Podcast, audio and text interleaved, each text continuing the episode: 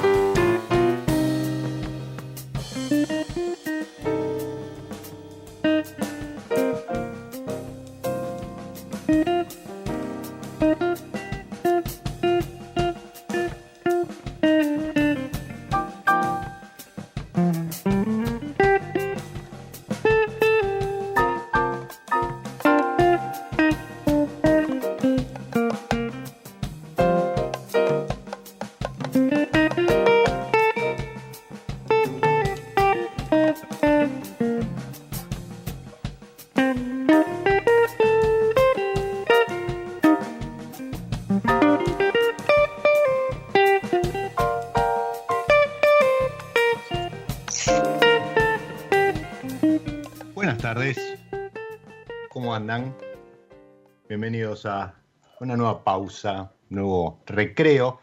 Este momento en el cual paramos la pelota, nos servimos una copa, empezamos a relajar la tarde, eh, el día, la jornada y nos proponemos viajar a través de los sentidos.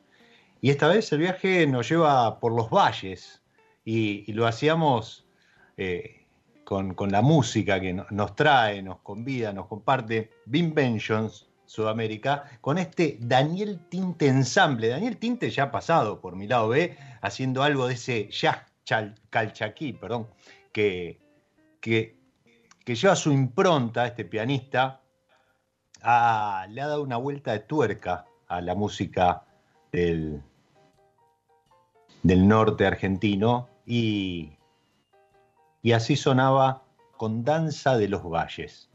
Esto es del álbum Danza de los Valles, también del 2004, ¿sí? en esta mezcla fusión de folclore, de zambas, de, valles, de, norte, de jazz, y, y crea un clima ideal para acompañar la charla con alguien con quien vamos a estar hablando de los valles, pero también con alguien que ha recorrido los valles, porque si bien vamos a estar hablando de vino, quiero que me cuente un poquito de esa otra pasión que lo mueve, que son los, los motores, los autos de colección y demás. Pero démosle la bienvenida primero. Bienvenido, Ale Martorell, a mi lado. Bueno, muchas gracias por la invitación, muy halagado y bueno, dispuesto a hablar de estas pasiones que nos mueven, ¿no? Exacto, y, que eh, fuera de, aire comentábamos que hace, hace mucho, creo que la última vez que nos cruzamos fue eh, en, la presentación de alguna nueva añada en, lo de Joaquín Alberdi, que, nos estiramos después en la cena, este, faltó guitarra en esa oportunidad, pero sobró charla, chistes y demás. Pero la realidad es que, eh, nada, volviendo de a poco, pero claro, tratamos de ponernos al día y, se junta todo y, la virtualidad igual nos acerca, eh, pero, pero nos ha tratado duro, ¿no? Esta pandemia. La verdad que sí, que nos trató mal. Eh, nunca imaginamos que a ver, si hubiéramos visto una película 20 días antes y, te decían, te va a pasar esto, decías, no, no puede ser. Y nos pasó. Mm. Viste que, eh, esas películas que después se, volvieron como a, relanzar, este, que hablan de virus, de estas pandemias y demás, uno ahora las mira y, ya no resulta tanta ficción, ¿no? O sea, empezás a, sentirlas de otra manera. ¿Cómo, cómo estuvo la cosa por, por allá, por, por los valles? Bueno, mira, nosotros por lo menos pudimos terminar la vendimia, porque nos en medio de la vendimia, nos permitió terminar eh, con varias dificultades, porque mm, en algunos pueblos ponían con máquinas tierra en las entradas de los pueblos para no dejarte entrar. En fin, había, yo creo que hubo una mezcla de, seguramente hubo una mezcla de, ignorancia de la cuestión y eso exacerbaba el miedo, ¿no? Mm. Eh, y bueno, por suerte pudimos terminar esa vendimia. Creo que yo por lo menos tenía tenía un permiso para poder ir por el valle y, entonces eso me permitió moverme un poco, ¿no? Y no estar totalmente cerrado. Qué, qué, bueno. Eso, sí, la realidad es que la industria en ese sentido se vio beneficiada de algún modo por esto de, declararse esencial y, y, poder, poder trabajar.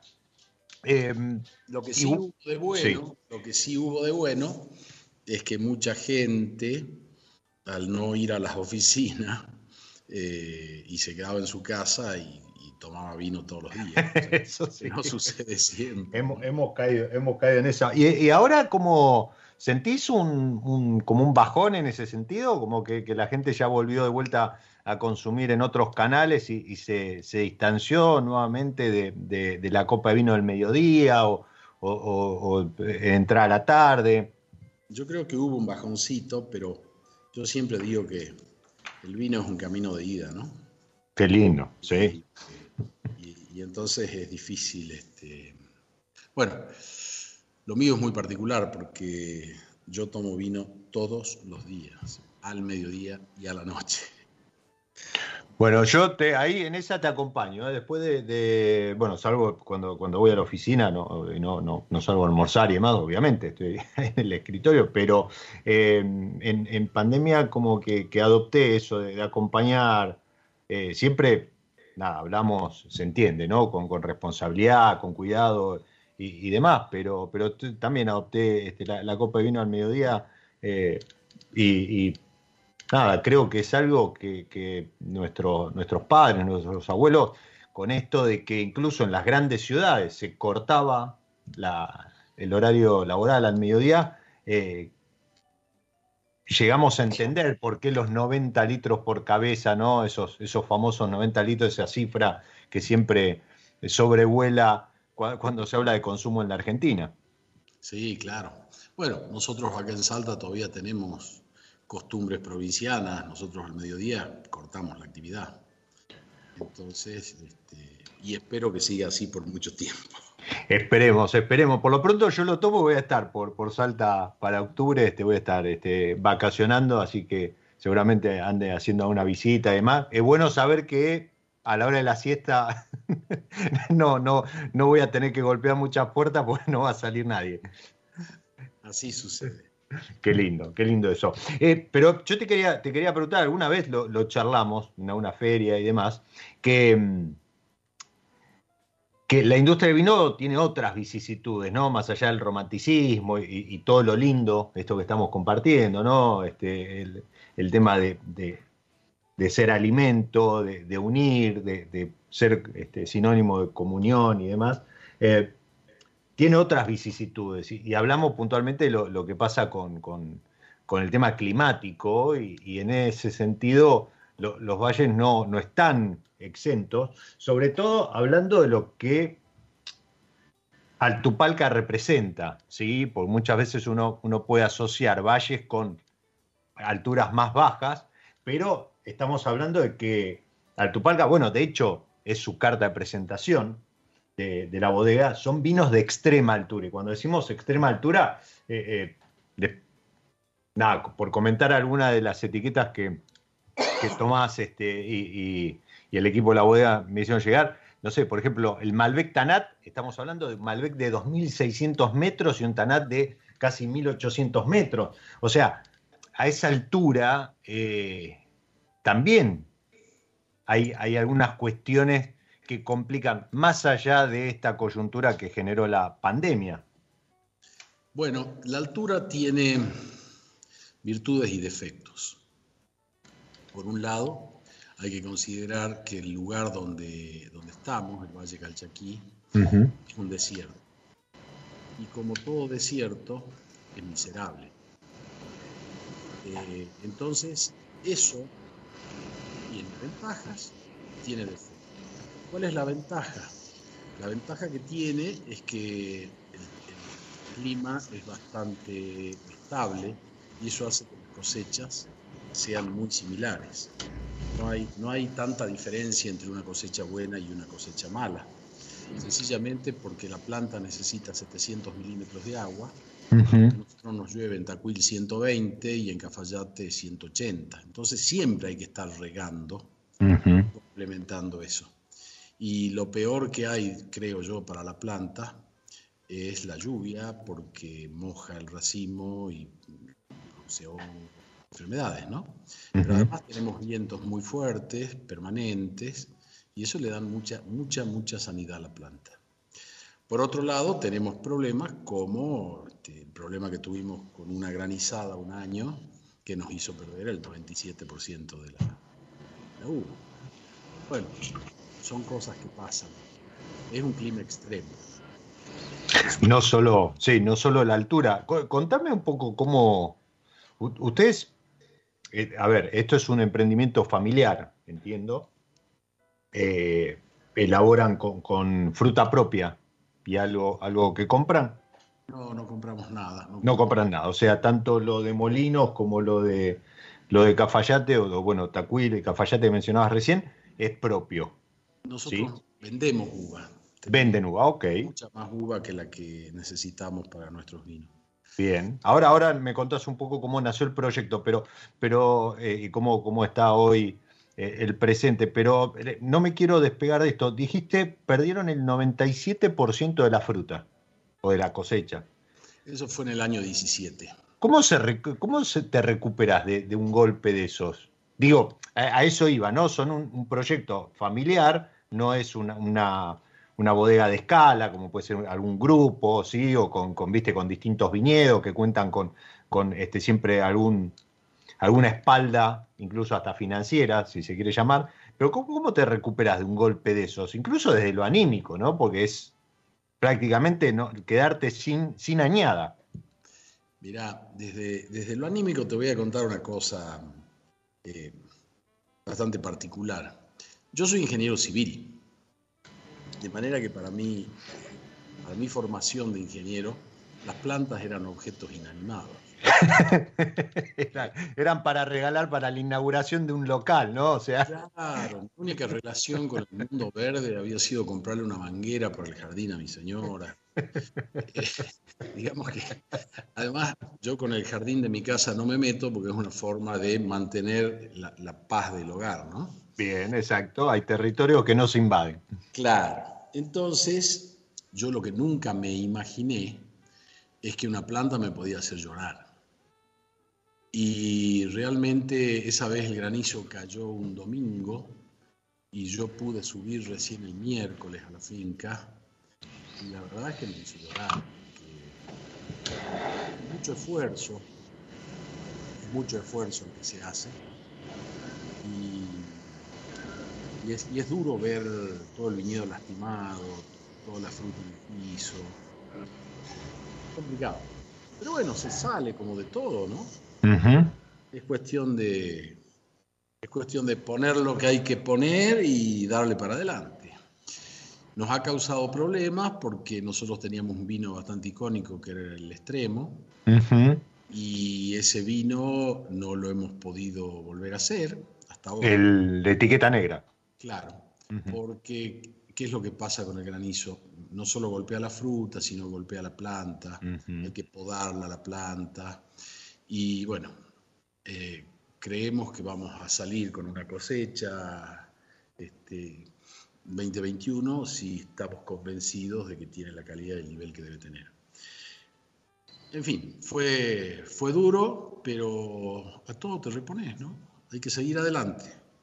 Seguro, seguro. En ese sentido, la, la vid, a ver, siempre digo, ¿no? No tenemos que perder de vista que está domesticada a medias, ¿no? Y siempre, siempre se, recupera. Pero es verdad lo que decís, y es importante destacar que cuando mencionás eh, esto de, que golpea la planta, no solo te puede cortar, o sea, te rompe la, parte verde, las hojas, los pámpanos, sino también los eh, racimos, pero hay un detalle que es importante, que si vos no podás aquella zona donde fue herida o golpeada o, lastimada la planta, eso es un foco de enfermedad impresionante.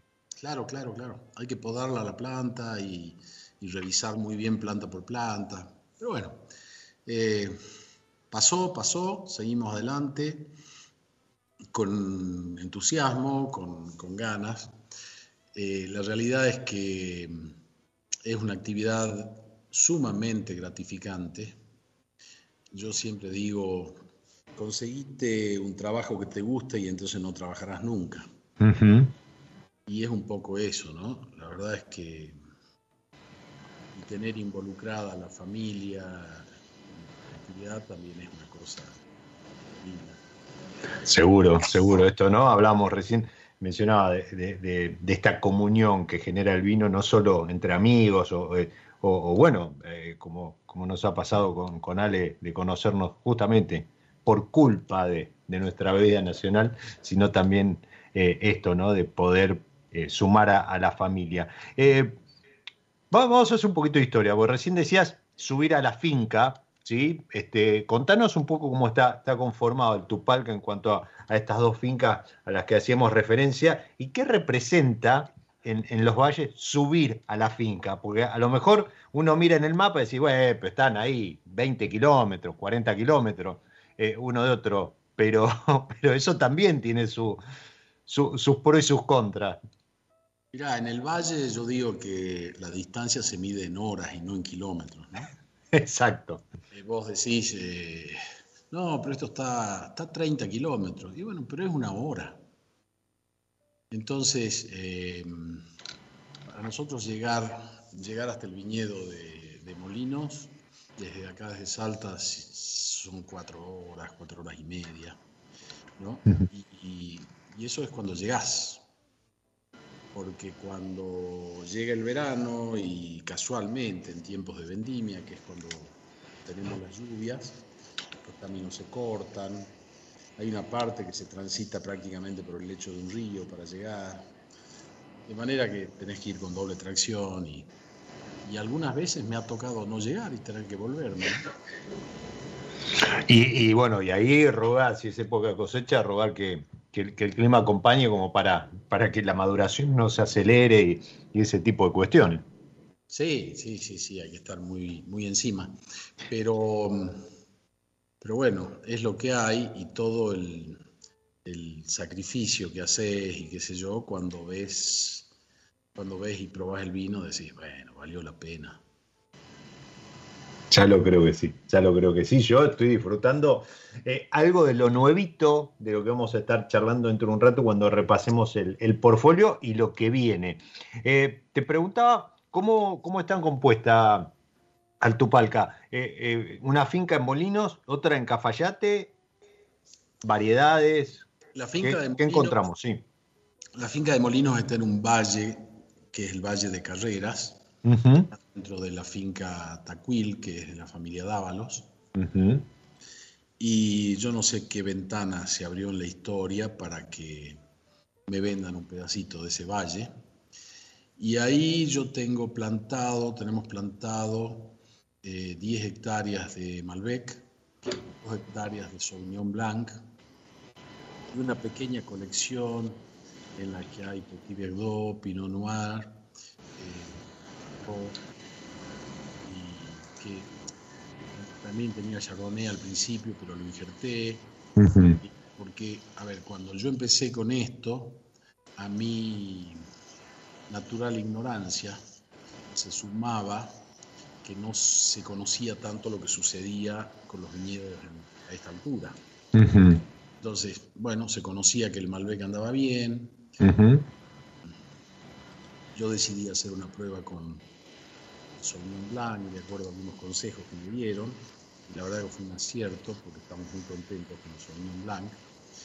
Eh, y decidí hacer una prueba con distintos varietales a ver qué pasaba. ¿no? Sí. Entiendo que es muy interesante lo que se da con el Merlot y con el Petit Verdot también ahí arriba. Eh, y sacamos una partida muy chiquita de un, de un Malbec, Petit Verdot y Merlot, pero es muy chiquita porque son pocas plantas y la verdad es que yo no me animo a comprar plantas y llevar plantas ahora de nuevo por ahí. Porque en algún momento también tuvimos una mortandad de plantas. Eh, perdón, perdón, porque eh, yo al menos no, no, no, escuché, no sé si salió bien al aire. ¿Cerca de qué cantidad de plantas? Tuvimos una mortandad de cerca de 18.000 plantas. Uh, ¿Y eso motivado por? Y era una, se llama Galla de Corona. Mm. Y probablemente si, esa, si eso hubiera estado en las plantas de la finca de Cafayate ni nos hubiéramos enterado. Pero las plantas allá arriba están tan exigidas, mm. están tan estresadas por la altura, por el clima, que, bueno, no hubo otra opción que arrancar todas las plantas y oh. quemarlas, ¿no? Sí. Entonces volvimos a plantar, pero ahora en aras de la, de la sanidad del lugar, eh, yo he decidido no llevar nunca más una planta desde afuera. Así que la única que me queda es hacer un vivero propio e ir replantando de a poquito. Además te voy a contar una cosa que sucedió en el Valle Calchaquí eh, y que te la voy a contar con bastante eh, orgullo, digamos, ¿no? Venga. Nosotros tuvimos Lobesia botrana, Sí. La lobesia es bastante difícil de erradicar. De hecho, Chile no logra hacerla. En Mendoza hay lobesia, en San Juan hay lobesia. nosotros detectamos en Cafayate, en algunas fincas, se detectó lobesia botrana. Bueno, se hizo un trabajo muy importante, eh, bodegas de Salta, con el SENASA, eh, con el INTA, con la provincia, hicimos un trabajo conjunto muy, muy importante, y logramos erradicar la lobesia botrana. Hasta ahora solamente lo había logrado Napa Valley. Somos el segundo caso del mundo que logra erradicar la botrana. Entonces eso me decidió a, no llevar arriba, que considero que es como un santuario ese viñedo, a no llevar arriba nunca más ninguna planta de otro lado. Wow, nada, me, quedé pensando y, mm, no sé si, si, si, podés, si querés compartirnos, ¿cómo, cómo lograron eh, esta erradicación? ¿Hubo ahí algún, algún organismo, algún laboratorio, algún, alguna entidad técnica que acompañó? ¿Fue impulsado por productores? ¿Cómo, ¿Cómo trabajaron eso? Me interesa. Trabajamos en forma conjunta. Bodegas de Salta, sí. con el SENASA, también con colaboración del INTA y, también la, provincia, ¿no? Sí. Vos sabés que esta polilla es una polilla que es muy prolífica, digamos, ¿no? Y hace cuatro vuelos a lo largo del, del, verano, digamos, del ciclo, ¿no? Sí. Octubre y marzo eh, hace cuatro vuelos, o sea, cuatro procreaciones. Una pareja en el mes de, de octubre pone huevo, y termina en marzo con 320.000 polillas. Entonces, una vez que, una vez que tenés esa cantidad, bueno, eso afecta la calidad de la, de la uva y afecta el rendimiento, haciéndolo caer en el orden del 20, 30%. Bueno, nosotros lo agarramos muy incipientemente. Es muy interesante el método porque se colocan difusores Mm, que tienen la hormona femenina de la polilla. sí. Entonces el macho no logra encontrarla nunca. Entonces no puede haber procreación. No, hemos- no- no utilizamos eh, insecticidas ni métodos químicos, sino Se, se denomina, perdón, se denomina eh, eh, confusión, esto, esto que estás comentando, ¿no? Es, es un método. Sí. Es un método de confusión sexual.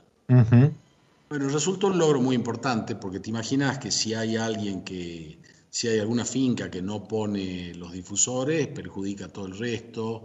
También están los viñedos de los traspatios. Y hubo una cosa muy linda, y es que se creó en, el cole- en los colegios de Cafayate una policía infantil. Y eran los chicos los encargados de difundir en sus casas el combate contra la, contra la. Qué lindo eso. Fue muy lindo.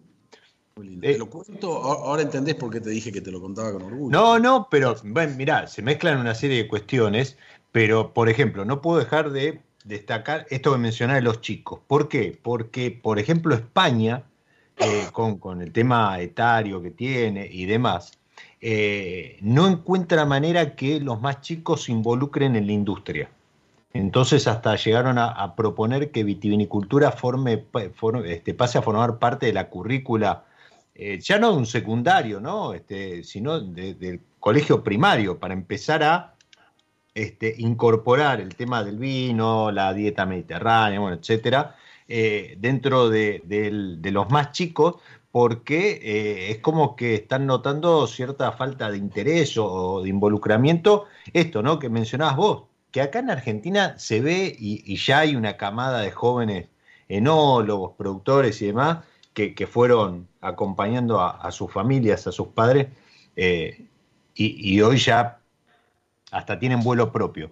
Pero, pero esto que mencionás de los chicos eh, colaborando con, con esto, que no es un detalle menor, porque es verdad, ¿no? Eh, a ver, para, para recapitular, ustedes escucharon, lo- le- les, hablo a, los que están ahí del otro lado, ustedes escucharon lo que dijo Alejandro, una pareja de polillas, o sea, un macho y una hembra, al final del ciclo pueden generar 320 mil polillas. O sea, que con una pareja sola, o sea, que al- alguna que se escape de, este, de este esfuerzo eh, comunitario y coordinado, bueno, puede volver a generar un desastre. Con lo cual, nada, celebro y, lo felicito por, por el logro, pero también entiendo muy bien el, el por qué eh, decir, bueno, que- convertir eso, ¿no? Que sea un santuario y no, no caer con, a lo mejor, con plantas ajenas, eh, ajenas al lugar. eh, o, o alguna cuestión que pueda hacer que, que se rompa ese, ese equilibrio. Pero, pero además, además de, digamos, de haber traído la consecuencia de volver a tener un, un valle con altísima sanidad, que es sumamente importante para todos nosotros, Eh, esto nos ayudó mucho a, a mí, a mis colegas en el valle, Ujú. mirarnos, mirarnos para adentro y darnos cuenta que si no trabajamos juntos, es mucho más difícil lograr los objetivos.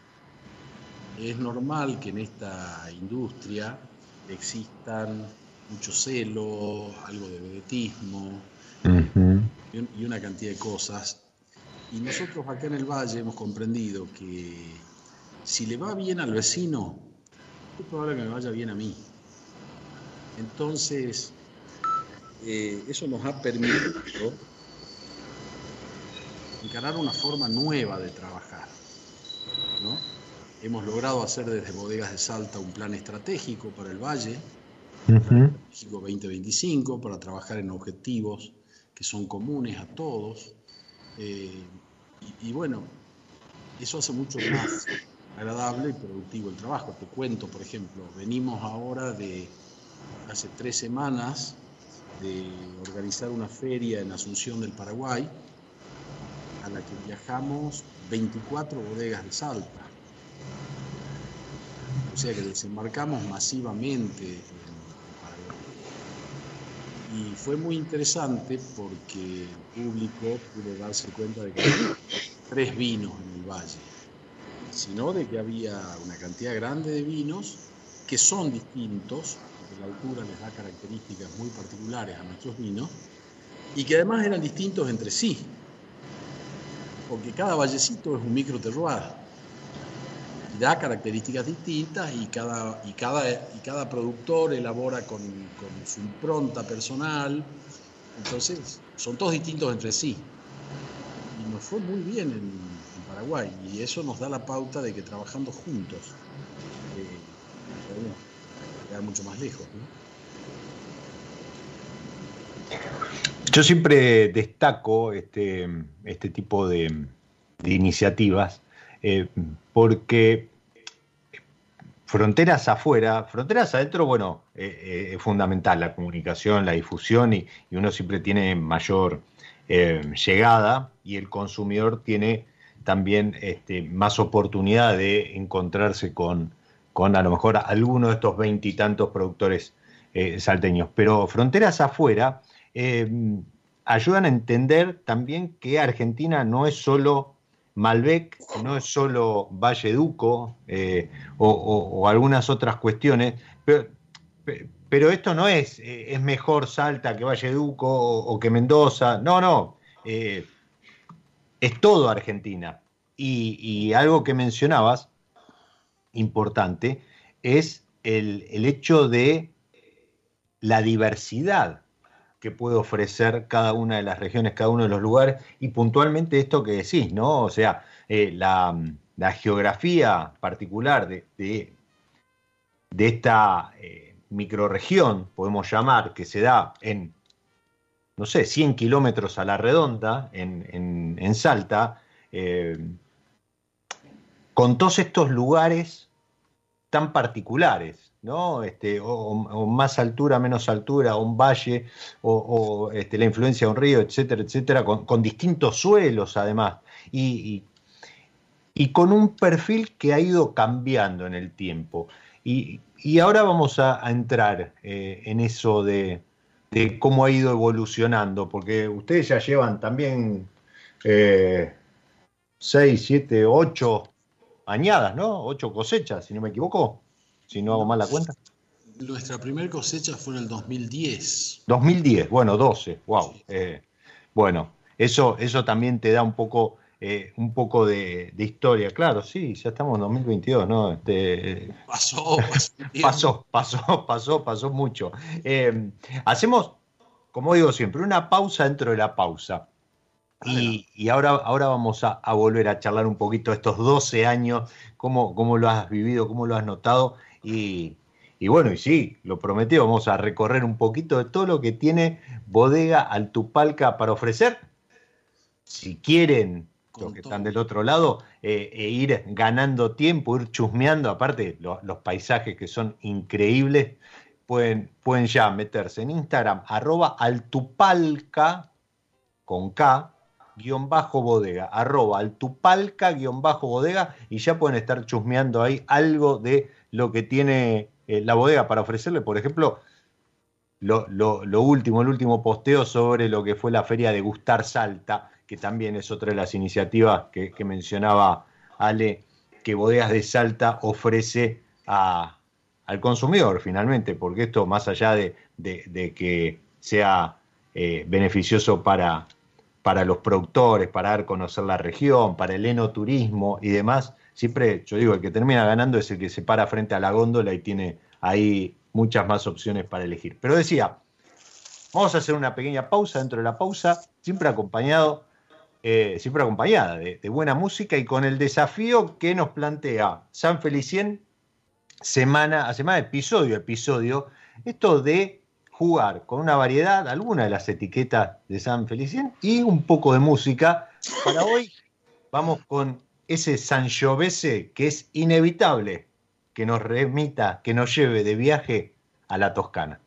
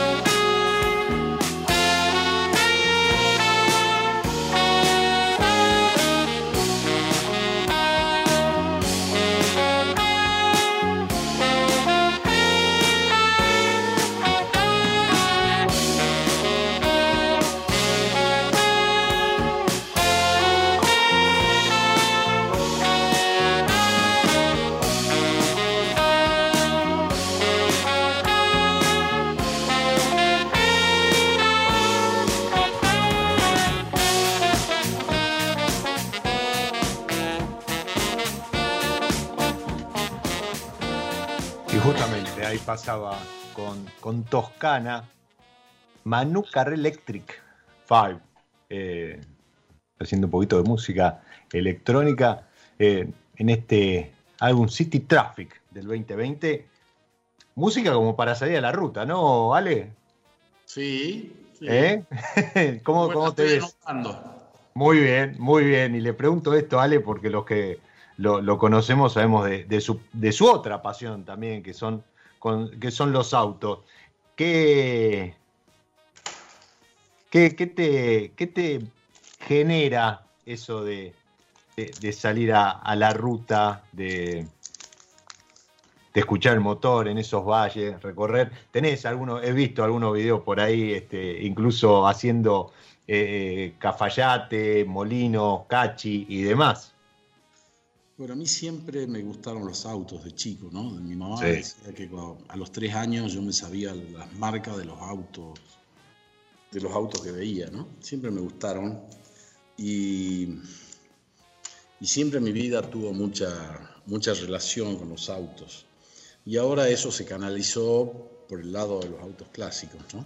Sí. años que, que son mi, mi, hobby y, la verdad es que los disfruto mucho, me han regalado muchos amigos, me han regalado muchos lugares que he podido conocer gracias a los, amigos de los autos clásicos.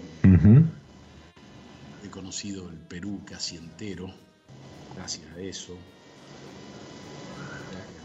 también. Es una pasión muy linda y que mm, también la comparto con mi hijo Alejandro, con quien también estamos trabajando en el proyecto de vino. Así que está todo muy relacionado.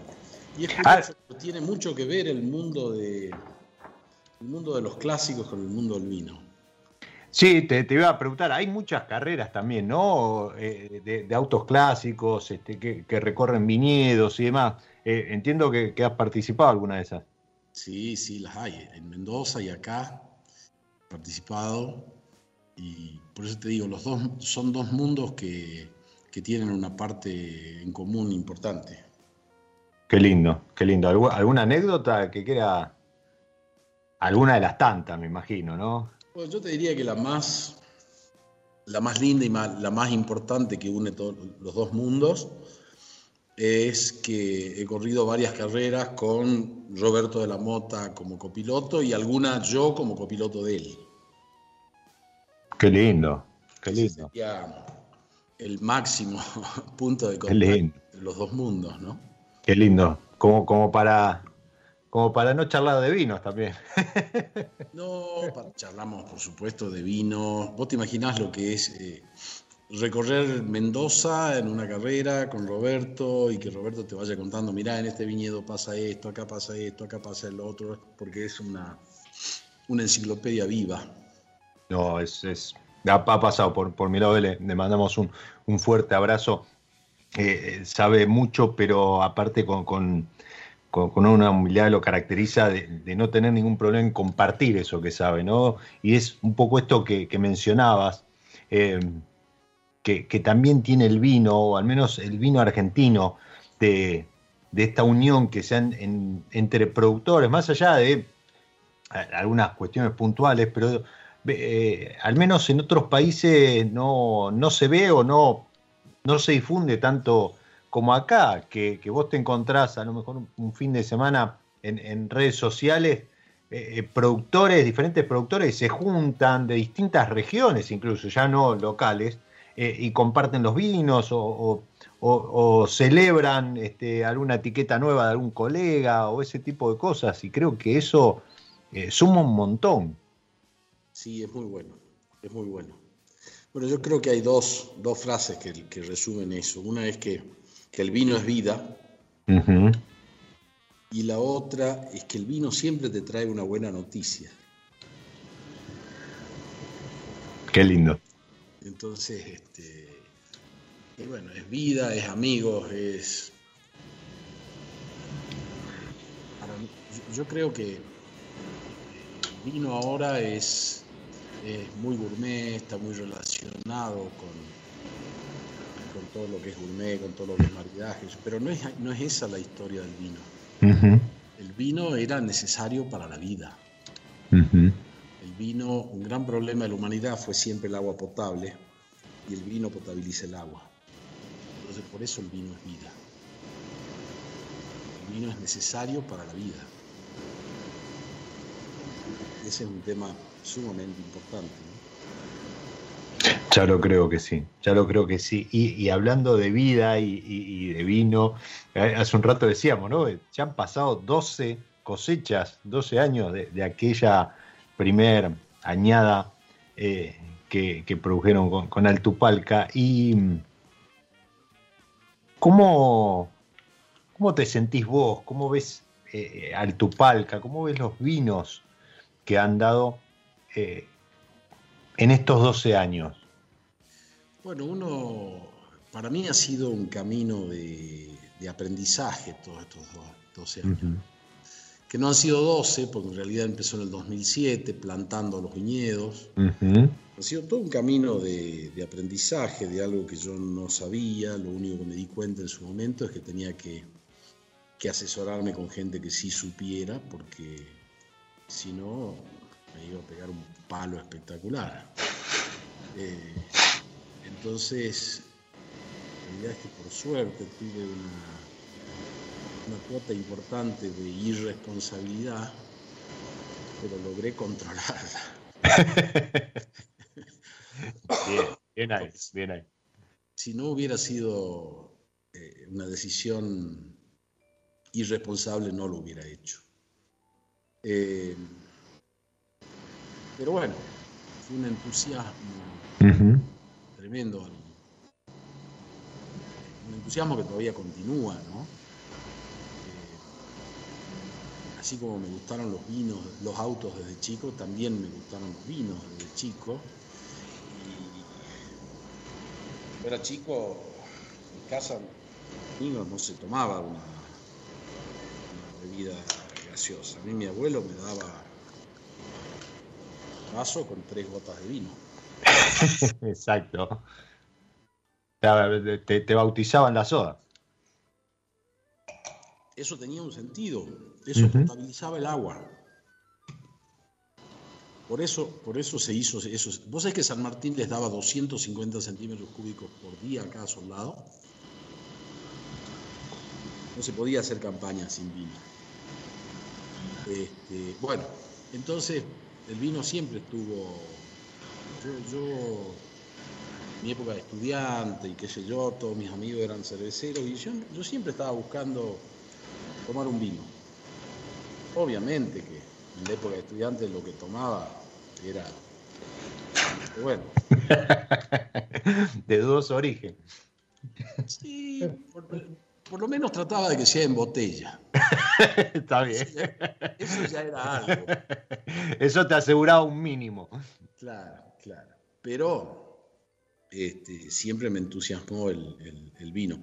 Y bueno, cuando surgió esta, esta oportunidad, en realidad nosotros lo que buscábamos era un lugar para veraneo, un lugar para, para el retiro, hacer una casa en el valle de descanso, ¿no? Sí.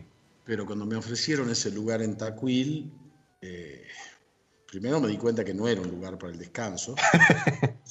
porque cinco horas de Salta eh, rápidamente me iba a cansar de ir los fines de semana ahí,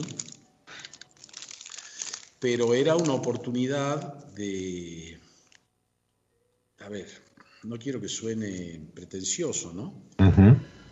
Pero era como una oportunidad de jugar en primera. Y eso no te pasa muchas veces en la vida. Entonces, tómalo o déjalo. Y dije, bueno, vamos a meternos en esto nos metimos, comenzamos a trabajar, comenzamos a ver qué plantábamos.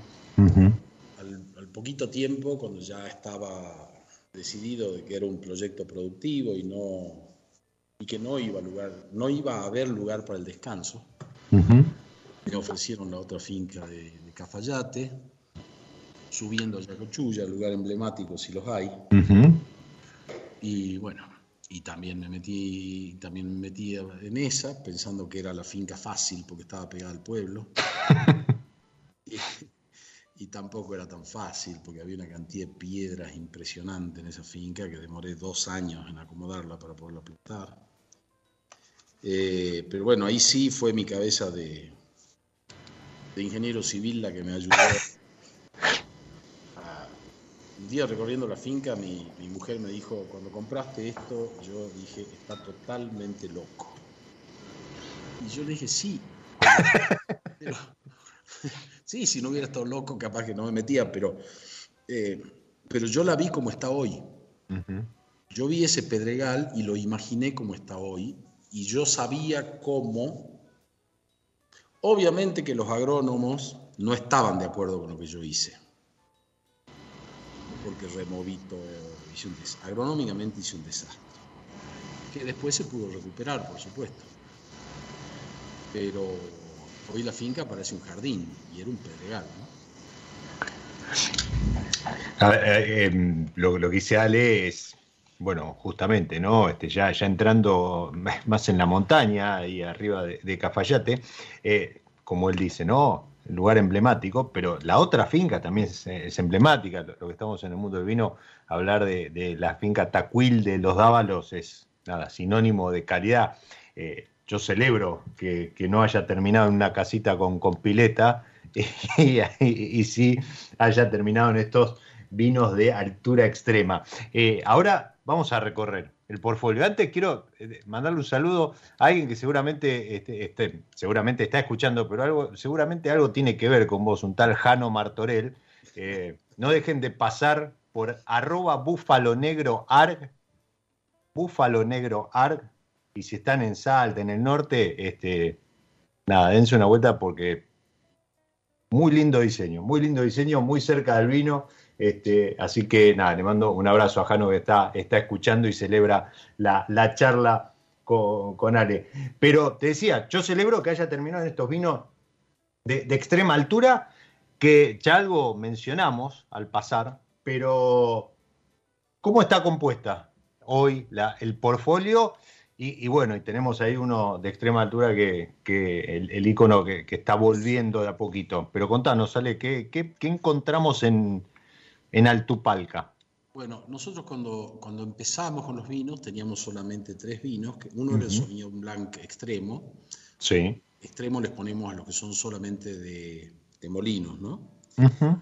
Uno era el Sauvignon Blanc extremo, teníamos el Malbec extremo, que era solamente de molinos, y teníamos un Malbec Malbec, que era un blend de Malbecs de las dos fincas, eh, que nos pareció siempre interesante porque al vino tan fuerte y tan concentrado de molinos, el de Cafayate le aportaba cierta frescura y nos pareció siempre interesante ese blend. A raíz de eso surgió la idea de, crear otros vinos, crear otros vinos que también utilicen ese diferencial de las dos alturas.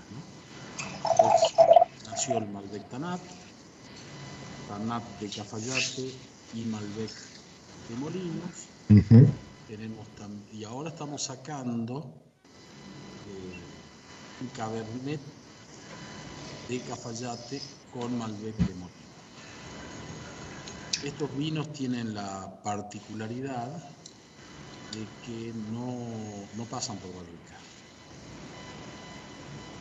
Ah, y tenemos también una serie muy, muy pequeña de vino, muy limitada, de un tri varietal que es extremo, porque tiene Malbec de Molinos, Merlot de Molinos y Petit Verdot de Molinos. Son solamente 1.400 botellas, una partida muy chiquita. Está por salir ahora la, la 2021. Ya la 2020 se agotó, que fue la primera Entonces, este, parece interesante la combinación entre las dos alturas. Cada una aporta lo suyo. yo estoy disfrutando de, de, esta novedad obviamente no, no la conocía, del Cabernet Sauvignon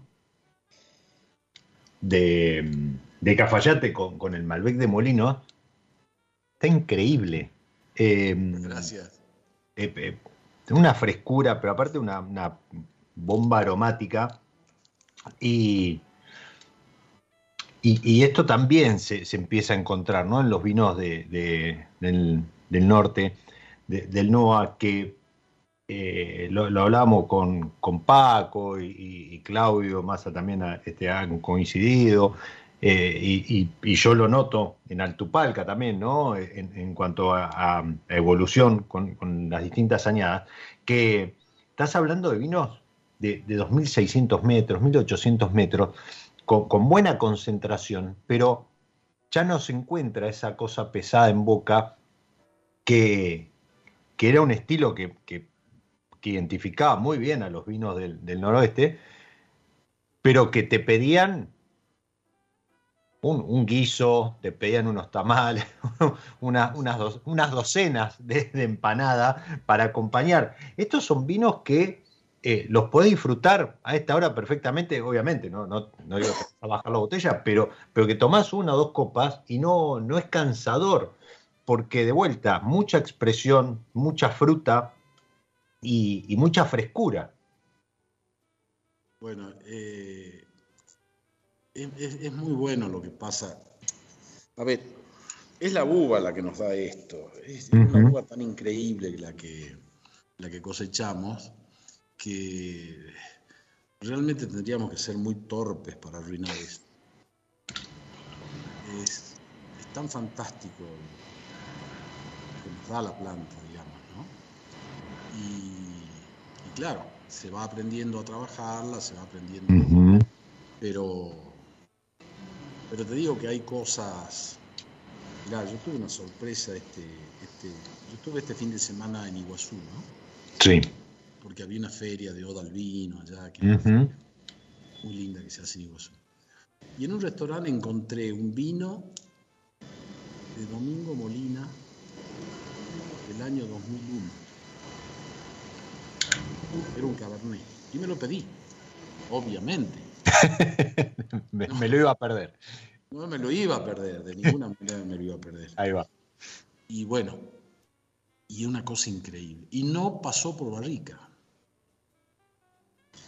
y los taninos son tan, tan buenos, tan, tan potentes, que habían conservado ese vino durante 21 años. El vino estaba con fruta, estaba con todo. No había pasado por barrica ese vino. Bueno, eso es un poco lo que nos da el valle. Por eso es tan lindo, por eso es tan lindo trabajar en este valle. ¿No? Qué lindo, qué lindo esto que mencionás. Me, quedo con esa frase de eh, está, maravilloso que, hay que ser muy torpe para arruinarlo. Y mm, siempre se dice, ¿no? Que, teniendo eh, buena uva, eh, claramente uno puede hacer muy buen vino. en algún momento hasta podría hacer mal vino si, fuese muy torpe, como menciona Alejandro, pero cuando la uva, el viñedo, la, fruta no, no, está a la altura, eh, es imposible remontarla. Y, mm, y celebro que estos lugares, estos rincones, donde el acceso es difícil, donde claramente, más allá que el motor de, un, de un, todoterreno, el motor de una 4x4, eh, lo, que, lo que impulsa es el, el, motor de la pasión, ¿no? Eh, este, esta cuestión de, desafiar a, la naturaleza y, caer y volver a levantarse y, volver a ir por más. Eh, creo que nuevamente agradecidos los, que después disfrutamos en la copa estos vinos. Y sí, bueno, si, si no hubiera gente que los disfrute en la copa, nuestra tarea a ver, yo siempre digo que eh, el hecho de que lo disfruten en la copa es lo que da sentido a nuestra tarea, ¿no? ya lo creo que sí. Ya lo creo. Si no, no tendría sentido. Ale, se nos fue el episodio. No lo puedo creer. la, verdad que, que, que, da para seguir y ya, ya empezar a incorporar alguna empanadita, algo a la charla a esta hora, pero yo creo que no faltará oportunidad y seguramente será en persona eso. Yo estoy a disposición siempre. Ya lo creo, ya lo creo. vamos, vamos a hablar para, para octubre a ver si, si ando por, por allá, a ver si, si podemos conocer la, finca o, o, mínimamente continuar la charla. Avísame, por supuesto, avísame, por supuesto, sería muy bueno que, que podamos ir de visita ahí arriba.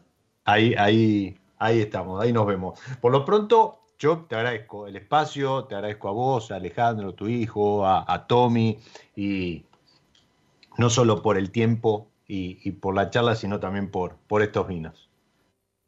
Yo también te agradezco mucho por, por las mismas razones y porque además lo pasé muy bien. Y, eso también es importante. Bueno, se, agradecen, se agradecen tus palabras. Y, a vos que estás del otro lado y te prendiste en la charla, como, como Vero, que, recién comentaba, eh, eh, bueno, Jano, obviamente, que, también este, mandaba saludos. A vos te, te agradezco por este, este momento, esta pausa en la cual nos acompañaste.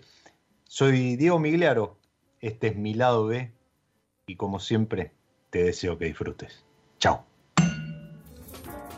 Nos encontramos en cualquier momento en otro episodio de Mi lado B.